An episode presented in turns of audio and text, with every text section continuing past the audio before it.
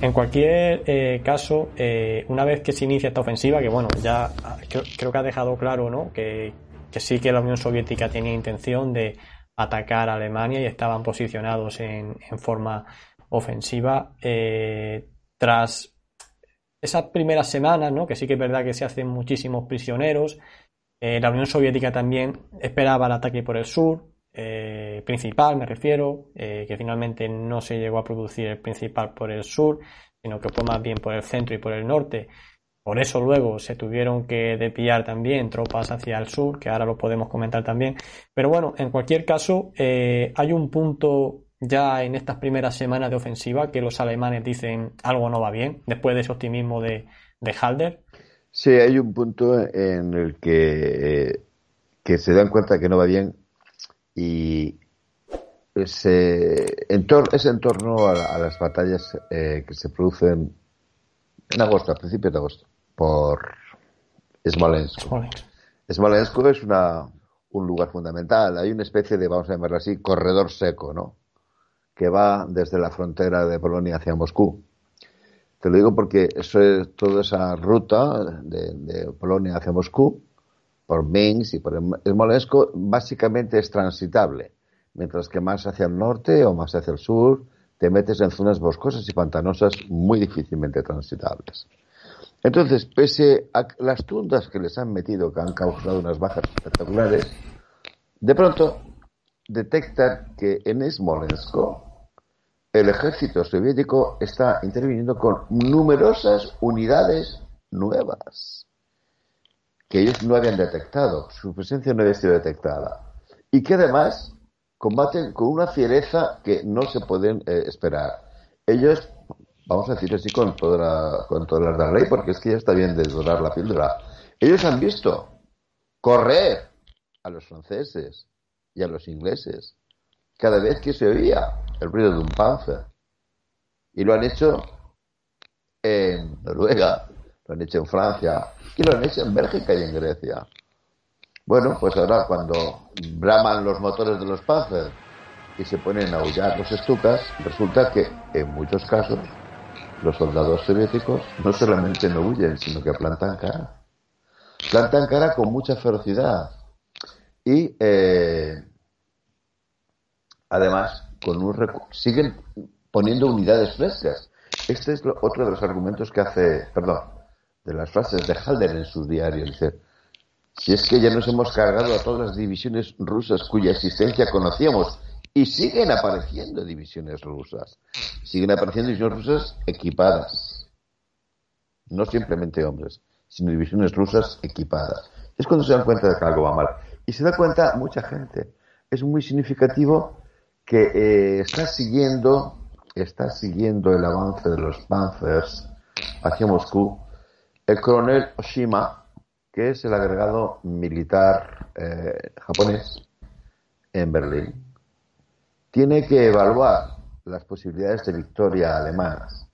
Porque si se va a derrumbar la Unión Soviética, si va a caer aquello como el castillo de Naipes, que iba a caer, entonces Japón, tonto no es, claro. va a atacar en Siberia. bueno, yo me pongo aquí a recoger los despojos. Eso es muy sencillo de, calcular. Pero con la experiencia que han tenido de Hacking Gold, dicen, oye, vamos a ver primero, no vamos a repartirnos la piel del oso antes de cazarlo, vamos a ver qué pasa.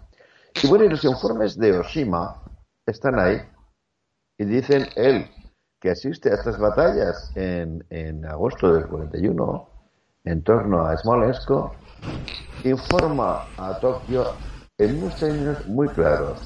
Los alemanes no van a obtener la victoria este año contra la Unión Soviética. Simplemente eso, no dice qué va a ocurrir en el futuro ni, ni a más largo plazo. Pero dice clarísimamente que ese año no, desde luego. ¿eh? Porque él ve a las tropas alemanas ya bastante agotadas, es lógico. Si has dicho seis semanas, en, agosto ya, ya, han pasado esas seis semanas.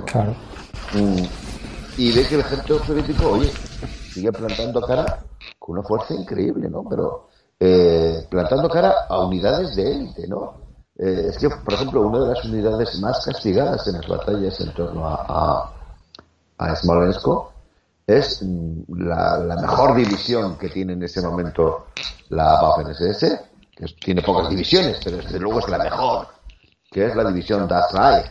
Es que, vamos, lo pasa fatal, lo pasa fatal cuando les contraatacan los soviéticos, ¿no?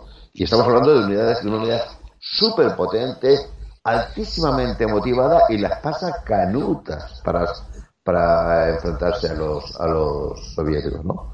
Pues digo que Oshima, que es un, también es un gigantesco profesional, dice, no, no, esto, vamos, voy a informar a, a de que la historia no es este año, desde luego, cualquiera sabe.